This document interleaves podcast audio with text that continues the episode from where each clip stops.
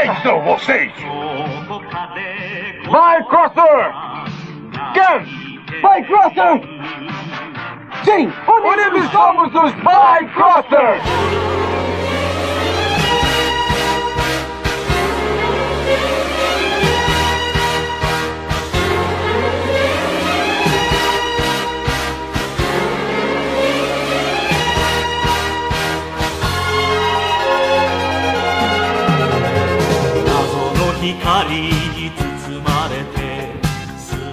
E aí, vés e vés, eu sou o Caio Hansen e você está ouvindo TV de Tubo, podcast sobre TV das antigas que faz parte da revista Jogo Velho.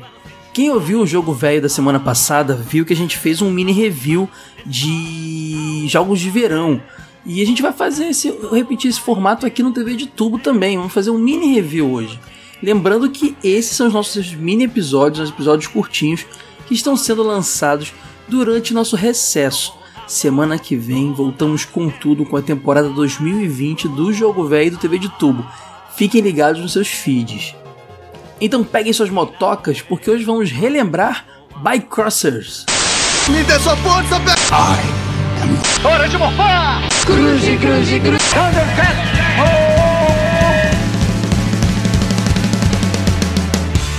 TV de Tubo Podcast.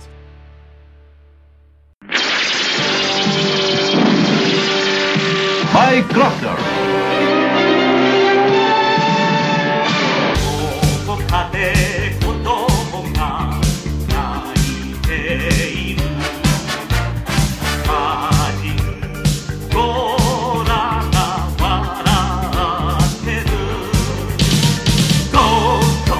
Uma série tokusatsu menos lembrada do que as clássicas da manchete foi Bycrossers, que passou aqui no Brasil sim, apesar de nem todo mundo lembrar. E foi na Globo, olha que inusitado. Bycrossers é de 85, teve 38 episódios, produzida pela Toei Company e exibida na Nippon TV. Aqui no Brasil ela só chegou em 91, na clássica sessão aventura. Quem não lembra da sessão aventura? Eu vi muito MacGyver na sessão aventura, era demais, que saudade desse tempo foi realmente o resultado da preocupação da Globo em perder para a manchete em audiência, com aquele monte de tokusatsu que rolava lá. A Globo chegou a exibir o Gavan, que foi exibido aqui como Space Cop, o Scheider e o Bycrosser também. As três séries eram bem interessantes porque eram dubladas na Herbert Richards, então tinham dublagens bem interessantes cariocas, o que era meio inusitado. Estava acostumado a ver é, tokusatsu com aquelas vozes clássicas da dublagem paulistana. Lembrando que naquela época o crossover de dubladores era raro.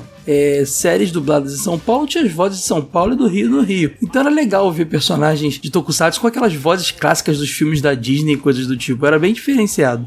A série chegou a ser exibida depois também na Gazeta e voltou para a Globo sendo exibido nas madrugadas sendo que dos 38 episódios, só 34 realmente tem história. Os outros quatro são retrospectivas dos melhores momentos. Uh, na primeira exibição da Globo, só foi exibido até o episódio 33.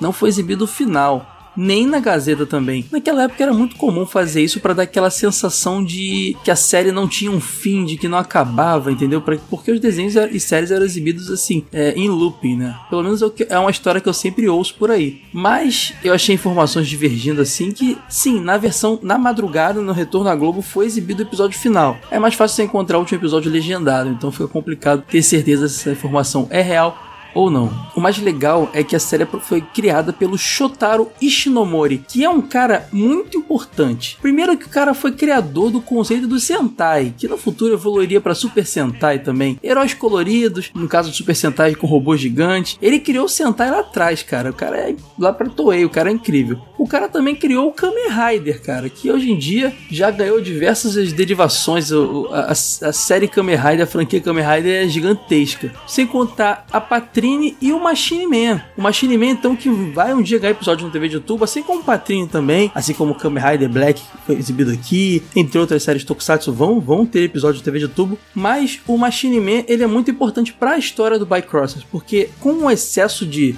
séries mais pesadas das, das franquias Metal Hero, Kamen Rider e afins, é, a Toei encomendou do Shotaro uma série mais infantilizada. Foi aí que surgiu Machine Man, que teve muito sucesso no Japão. No ano seguinte, Bycrossers veio meio que para é, substituir a série Machine Man. Não teve a mesma audiência do Machine Man, Porém, ela tem uma, um roteiro um pouco mais elaborado que o do Machine Man. E tem essa pegada bem é, infantil, apesar de não ser bobalhona. Quer dizer, ela é bobalhona sim, mas tem boas cenas de ação. Patrinho também, outra produção do Shotaro, outra criação dele, também tem essa pegada, né? Ele também foi importante nos mangás, cara. O cara criou Cyborg 009, uma série de mangás muito incrível.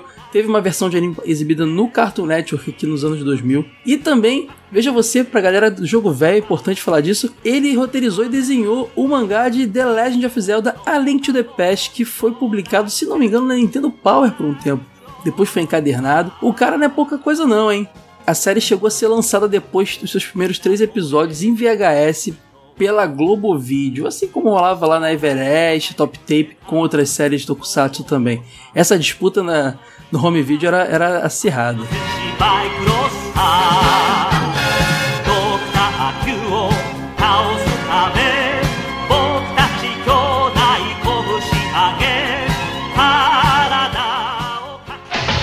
Janeiro, na Globo.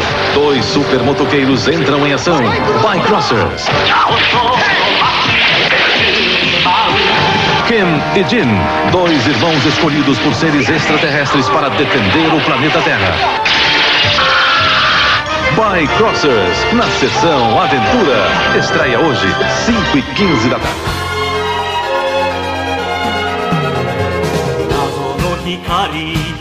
Agora falando um pouco da história de Bycrossers. Os protagonistas do Bycrossers são os irmãos Ken e Jinjiro Mizuno, os irmãos Mizuno. Eles são escolhidos, eles são os predestinados a serem os Bycrossers. Eles são selecionados pela entidade Pegasus, que veio do planeta Serpente. Eles são teleportados para a, a nave mãe do Pegasus lá e eles são ganham assim os poderes dos Bycrossers. Eles se transformam respectivamente no Bycrosser Ken, que é o Ken Mizuno. É, ele é o mais velho, ele estuda engenharia e é o cara que faz as esculturas. Ele é equipado com uma série de armas e aparatos, cara. Ele é, ele é muito, muito porradeiro.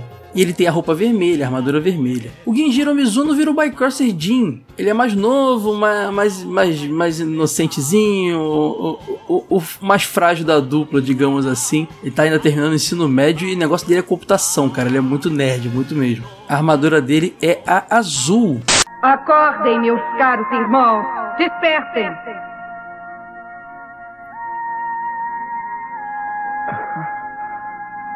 Onde é que estamos? Fiquem calmos. Nós viemos de Serpente, um planeta do terceiro sistema galáctico, que está a 8 bilhões e 700 milhões de anos-luz da Terra. Catástrofes ocorrerão em algum lugar da Terra. Estivemos procurando os homens certos que possam evitar que essas catástrofes ocorram. O que quer dizer com isso? Pegasus, a divindade guardiã de serpente, esteve à procura de dois irmãos. O mais velho, nascido a uma hora e um minuto do dia 1 de janeiro de 1965 no Japão. O segundo, nascido às duas horas e dois minutos do dia 2 de fevereiro de 1968, também no Japão. Eles seriam os irmãos, escolhidos por Pegasus, a divindade guardiã de serpente, do terceiro sistema galáctico. Irmãos, vocês nasceram na hora certa, no ano certo, no país certo. Vocês são verdadeiros guerreiros, escolhidos por todo o universo para erradicar a raiz dos males que vem ocorrendo na Terra. Eu lhes darei armas poderosas de justiça. O Alto Aerocrosser e a Moto Aerocrosser. Eu os chamarei de irmãos de agora em diante. Você será Bycrosser Ken. E você, Bycrosser Jim. Vão e defendam o seu planeta.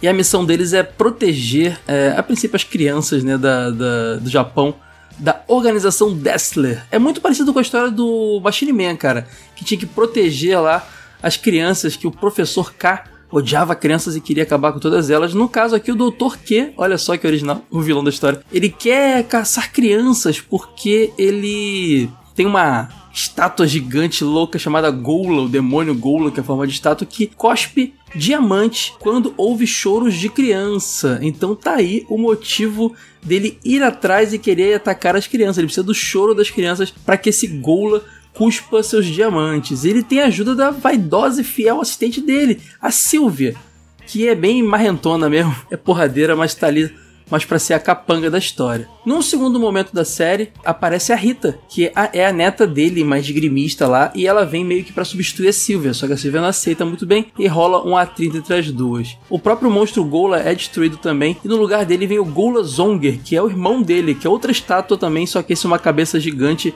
cheio de serpentes, e ele cospe disquetes, veja você, que podem se transformar em robôs monstruosos que são os monstros do dia.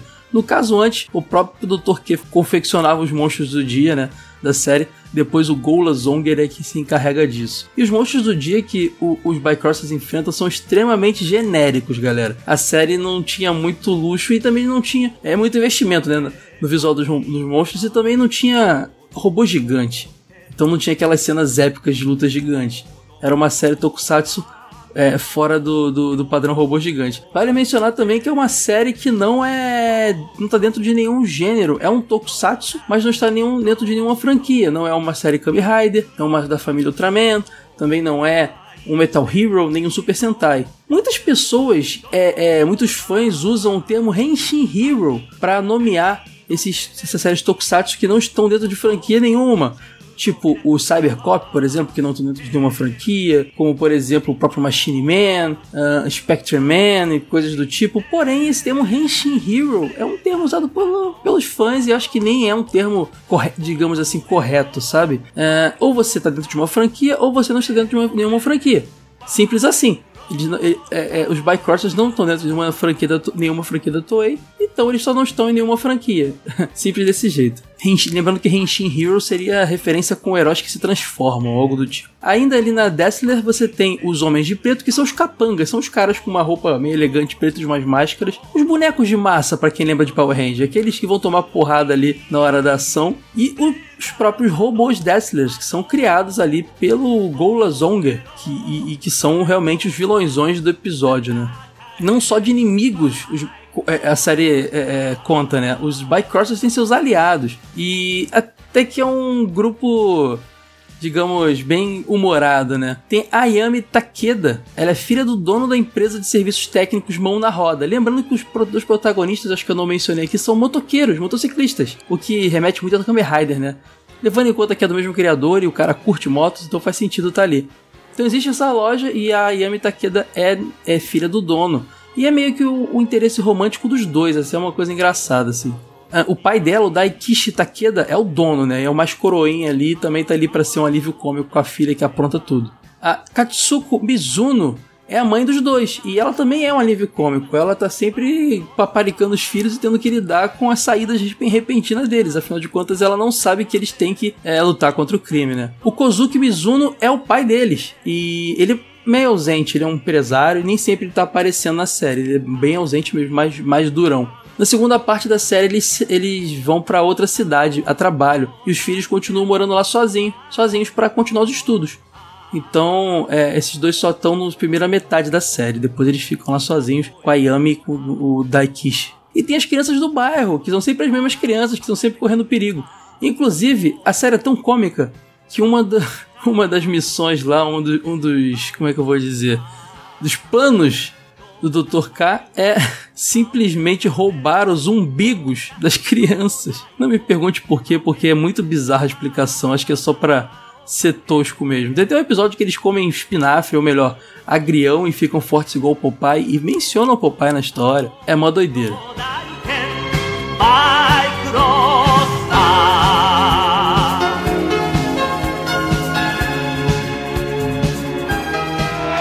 By Crossers.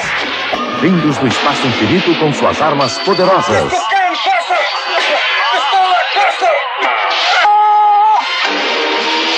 Canhão Crosser em posição.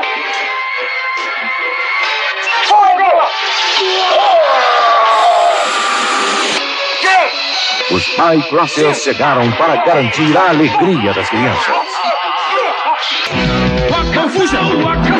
Procure em sua locadora.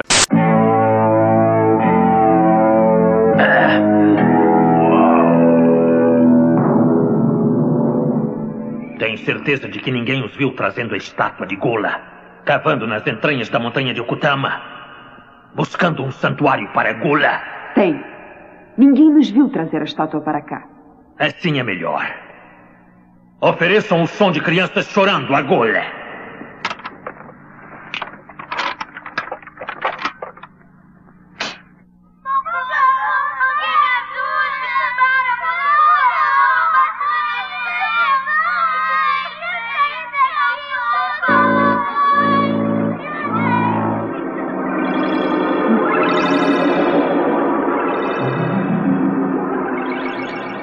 Como é lindo esse diamante. Exatamente. Gola manda diamantes ao som desse choro. Diamantes como este. É. Dr. Q, chefe de um grupo de atos criminosos, é conhecido em todo o mundo do mal como um grande colecionador de joias. Cometeu todo tipo de crimes para conseguir as mais belas joias da face da Terra. Roubei muito dinheiro para comprar diamantes, mas nenhum chega aos pés deste. O mais belo diamante do mundo. Agora terei lindos diamantes. Quantos quiser. É só agradar Gola. Sim. Chame Onigan.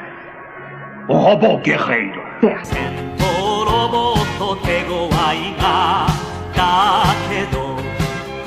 O ator Yuki Tsuchiya, que fez o Bycrosser Jin, ele morreu 16 de 5 de 90, bem jovem. Inclusive um ano antes da série estrear no Brasil. É, foi um acidente de carro, uma coisa muito, muito trágica, muito triste em Tóquio. Uma coisa que é legal mencionar é que a dublagem da série ela era muito bem feita. Os estúdios cariocas eles eram muito experientes em algumas coisas, então é, as vozes eram muito bem selecionadas e tinha muito, muitos cacos, que é como eles chamam, né? Muitas piadinhas improvisadas bem no estilo do Yu Yu Hakusho, lembra? Que também foi um anime dublado no Rio de Janeiro. Era bem naquela pegada, para deixar o negócio bem adaptado mesmo, era bem legal. Inclusive tinha uns lances bem legais, por exemplo, eles falavam com a mão na boca, abafando a voz, quando estavam transformados. Afinal de contas, você tá com uma máscara, sua voz não sai normal. É bem interessante isso. O dublador do, que faz o narrador da série é o José Santana, que é o narrador dos Super Amigos, série clássica lá da Liga da Justiça da Hanna-Barbera, muito antiga. E a, o tom de voz que ele usa narrando é o mesmo, então isso traz uma nostalgia ainda maior. Acredito que quem via na época já tinha nostalgia, imagina a gente vendo hoje. Uma curiosidade também da Herbert Richards é que eles colocaram algumas BGMs, né, que é background músicas, sons de fundo, em cenas que não tinham. Inclusive usando é, é, BGMs do, da série Scheider, cara. Acho que era para deixar a série um pouco mais dinâmica. Talvez a galera da Herbert Richard tenha achado que a série era calada demais. Mas é interessante isso. Algumas vozes interessantes que marcaram a série foi o dublador Marco Jardim, que dublou Ken. Ele fez o Cara Azul em Rock Show, o vilãozão lá, e o Wes em Power Rangers Força do Tempo. A Yara Rissa, que dublou a Ayami, fez a Yui da Corrector Yui e a Florzinha das Minhas Superpoderosas. E o meu favorito, o Oberdan Jr., o Tintin da série lá, do, clássica do Tintin, que dublou o Jim. Inclusive, o Oberdan Jr. fez muito personagem, muito jovem criança nos anos 80 e 90. Se não me engano, dublou Goonies. Cara, ouve a voz do Oberdan Jr. que vocês vão lembrar da Sessão da Tarde com certeza. Ah! Vocês dois! Eu tava procurando vocês, eu tenho que levar pra casa. Calma, Anne, calma, menina, o que é isso? Calma, presta atenção. Esses dois acharam você desmaiado em Okutama e trouxeram você para casa. É? Oi, eu sou Ken Mizuno. E eu sou o Jinjiro. Eu sou o irmão caçula do Ken e o mais bonito. Ah, sai dessa. Isso é coisa que se faça. Por sua causa eu perdi 3 quilos de tanta preocupação só essa noite. Não consegui nem comer pensando em vocês. A senhora sempre diz que quer emagrecer. Foi até bom, não foi? Além de tudo, é sonso. Você quer dar uma bronca nesses meninos? Talvez eles deem atenção a você, porque a mim eles não dão ouvidos. Eu não sei onde vocês andaram ontem à noite, mas devem estar com fome. Comam. Obrigado, pai. Mas não preocupem mais sua mãe. e vamos tirar a barriga da miséria. O Kenji Shiro conseguem passar para a quarta dimensão usando sua telepatia. Eles têm poderes telepáticos, inclusive eles podem ouvir a distância. É assim que eles conseguem saber quando as crianças estão em perigo. Igual o Machine Man também. E se transformam nos Bycrossers do espaço quadridimensional, era assim que era mencionado. E ficando assim na condição de lutar contra os inimigos. A forma como eles faziam isso era muito doido.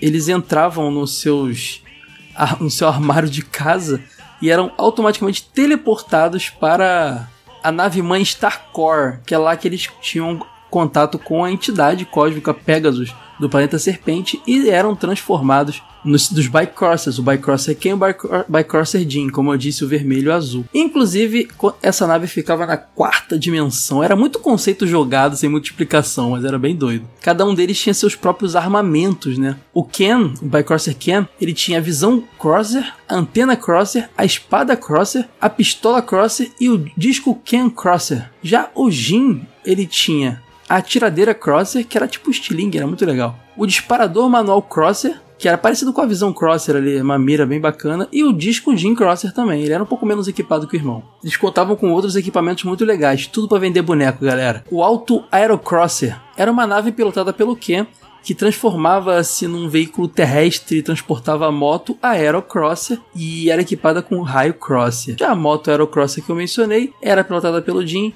e podia voar, cara. Uma moto que podia voar era muito legal. E o mais legal de tudo, cara, ela virava uma arma e a cena era muito legal, cara. É, o Jim tava vindo com a sua motoca acelerando enquanto o Ken ficava de costas esperando. O Jim voava com a moto e, pá, e o Ken segurava ela nas costas, quase como segura uma bazuca. E é isso que ela virava mesmo, uma bazuca. Era o Ken segurando a moto com uma bazuca, o Jim em cima da moto, e assim eles disparavam um mega raio potente lá. Era maneiro pra caramba, cara. Toda criança pirava com aquilo. Inclusive, esse lance de, deles é, é, se complementar era bem comum, afinal de contas, eles estavam sempre fazendo lutas coreografadas, um subia nas costas do outro para dar uma voadora e coisas do tipo. Isso era uma coisa bem legal, era realmente uma dupla que ninguém era melhor que ninguém, eles eram complementares. Muito diferente de qualquer coisa que a gente tenha visto em Tokusatsu aqui no Brasil, pelo menos. Inclusive, esses golpes eram tinham nomes legais. Tinha pirâmide, base, topo e escudo crosser, que eram feitos pelo Jin subindo nas costas do Ken, uh, sempre dando um golpe diferente. O duplo direto crosser, que era quando os dois golpeavam o inimigo ao mesmo tempo, cada um com um soco, cara. Esse era muito legal. O golpe costa a costa crosser, um encostava as costas no outro para manter as costas protegidas, né? E também servia para esconder o Jin é, ocultar ele e eles faziam um golpe surpresa. Cara, era muito bem coreografada essa série. O soco cruzado Crosser, onde o braço de um dos irmãos cruza com o do outro e juntos eles dão esse tipo de soco duplo. Era um soco duplo mais forte que o duplo direto Crosser. E o furacão Crosser era bem legal. O Jin girava no ar tipo um furacão. Cara, era, a, as coreografias dessa série eram de primeira.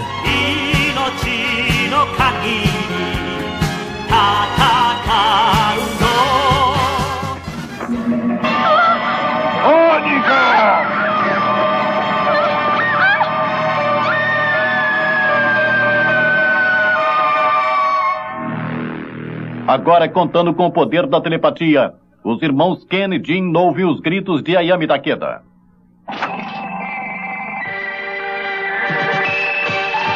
A partir do momento que os irmãos Mizuno se tornam Bycrossers, as bases de uma outra dimensão se expandem.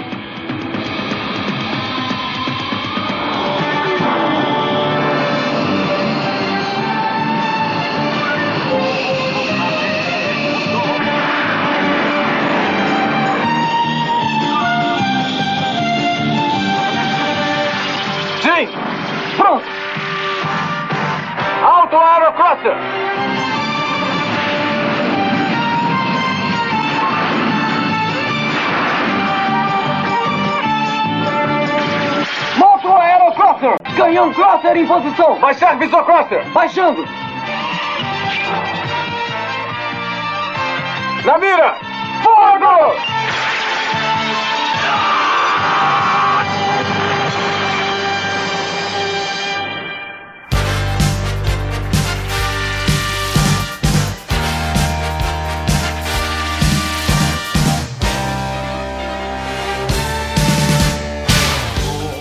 Você lembra de Bycrossers? O que, você achava de Bycrossers? Você achava legal? Era muito legal ver a Globo tentando investir também. O Metalder, por exemplo, se não me engano, passou na Record, na Band. O próprio Machine Imense passou também na Record, na Band. Todos os canais estavam tentando ser, ter o seu tokusatsu, né? Para competir com a manchete que estava reinando nesse meio. Então deixe seus comentários, digam se vocês gostam de Bycrossers, digam se vocês gostaram desse formato pequenininho. Pode ser que a gente volte a usar num futuro, num outro recesso, no momento de mais, mais correria, quem sabe. Uh, diga quais outros tokusatsu vocês querem ver aqui. A gente deve falar, a gente deve não, a gente vai falar de mais tokusatsu esse ano. E semana que vem, temporada 2020 iniciando do Jogo Velho TV de Tubo. Fique ligado nos seus feeds. Vai começar com um episódio muito especial. Então fique ligado nos feeds aí. Semana que vem estou ansiosíssimo para voltar com meus amigos aqui e conversar com vocês, galera. Ficamos por aqui. Abraço. Tchau.